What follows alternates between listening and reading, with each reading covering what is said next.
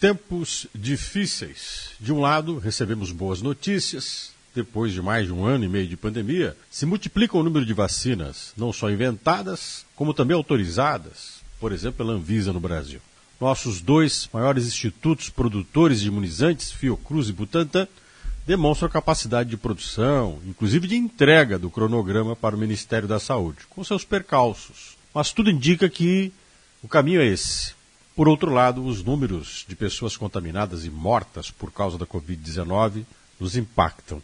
O Brasil passou de 4 mil mortos por dia, novo recorde. O país, segundo alguns especialistas, entre eles o ex-ministro da Saúde, Arthur Chior, afirma que o Brasil pode chegar a meio milhão de mortos até o meio do ano. Um absurdo isso. No Paraná as coisas não são diferentes. A Secretaria de Saúde, no último boletim, aponta que nós chegamos a mais de 868 mil pessoas contaminadas, 18.375 mortos. Só nas últimas 24 horas, 374 pessoas perderam a vida para a Covid-19.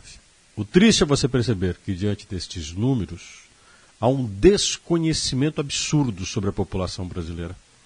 O país não tem como investigar a quantidade de brasileiros que foram infectados, em que lugar ficam infectados, como monitorar a população, não se sabe sequer de onde a população vem, para onde a população vai. Veja a questão do transporte coletivo, um dos principais meios de contaminação no país, ninguém consegue monitorar, sequer ter um controle sobre a quantidade de pessoas que entram nos ônibus. O próprio Instituto Brasileiro de Geografia e Estatística, pena para receber recursos, já falou que sequer tem dinheiro para contratar recenseadores.